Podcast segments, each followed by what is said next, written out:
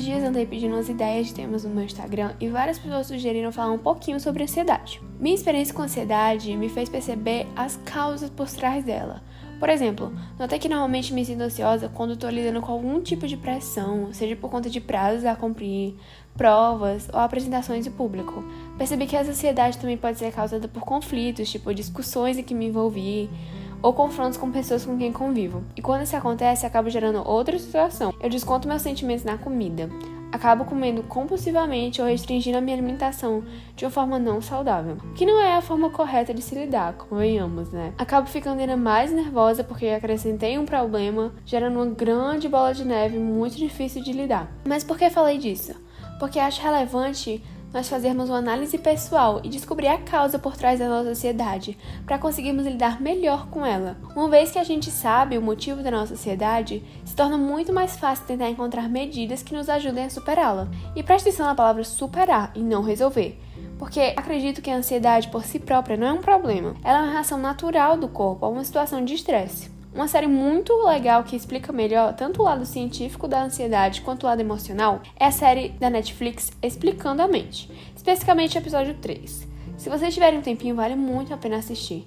Nela, explica-se que a ansiedade é positiva até certo ponto, e é dessa forma que eu prefiro pensar sobre ela. Então, bora fazer esse exercício. Reparem quando você está se sentindo ansioso. O que você estava fazendo quando se sentiu assim? Aconteceu alguma coisa? Daí você acaba percebendo o que está gerando esse sentimento. E vou logo avisando que o que me deixa ansiosa não é necessariamente o que também te deixa ansioso. Com certeza. Minha ansiedade, por exemplo, é gerada quando eu tenho que lidar com experiências novas. Sou pessoa de hábitos, então quando eu me pego em uma situação que nunca vivi, o que é diferente daquilo que eu estou acostumada, acabo sem saber como reagir e isso me faz ansiosa. E o que é pior no meu caso é que eu apresento uma reação física visível. O meu pescoço fica cheio de manchas vermelhas, como se eu estivesse tendo algum tipo de reação alérgica.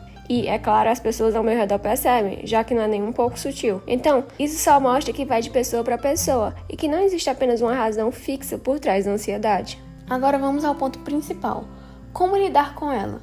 Eu, particularmente, uso algumas estratégias que me acalmam e fazem com que o peso dos sentimentos se torne mais leve, diminuindo o estresse e a sensação ruim daquele momento, sabe? Uma dessas estratégias é parar e fazer algo que me tranquilize, como ler um livro, escutar uma música calma, brincar com meu cachorro ou assistir algo que eu gosto. Também acho que ajuda muito conversar com outra pessoa sobre o que você está sentindo, colocando para fora todas as frustrações, mágoas e sentimentos ruins. Durante o período, fiz terapia semanal, o que me ajudou muito porque me proporcionou uma escuta especializada. Então, se você se sente ansioso com muita frequência, acho legal procurar esse tipo de profissional. Mas você também pode desabafar com um amigo de confiança ou alguém da sua família. Como eu disse, botar para fora realmente ajuda a ajeitar tudo aqui dentro, entende? Muitas vezes a gente só precisa que alguém nos escute. E quando eu digo escutar, é literalmente escutar.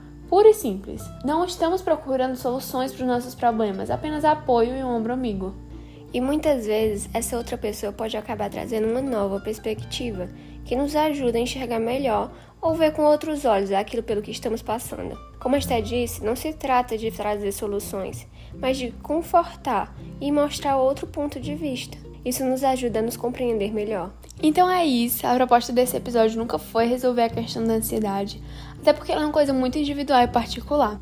O que queremos aqui é ser justamente esse ombro amigo que mencionamos, falando um pouco sobre as nossas experiências pessoais e com isso podendo mostrar que se você está passando por uma situação similar, você não está sozinho. Acredito que todos nós passamos por isso ao menos uma vez, quer a gente perceba ou não, ou queira ou não. Espero que por meio desse podcast você possa enxergar a ansiedade de uma forma diferente e consiga aprender a lidar melhor com ela. Tchau!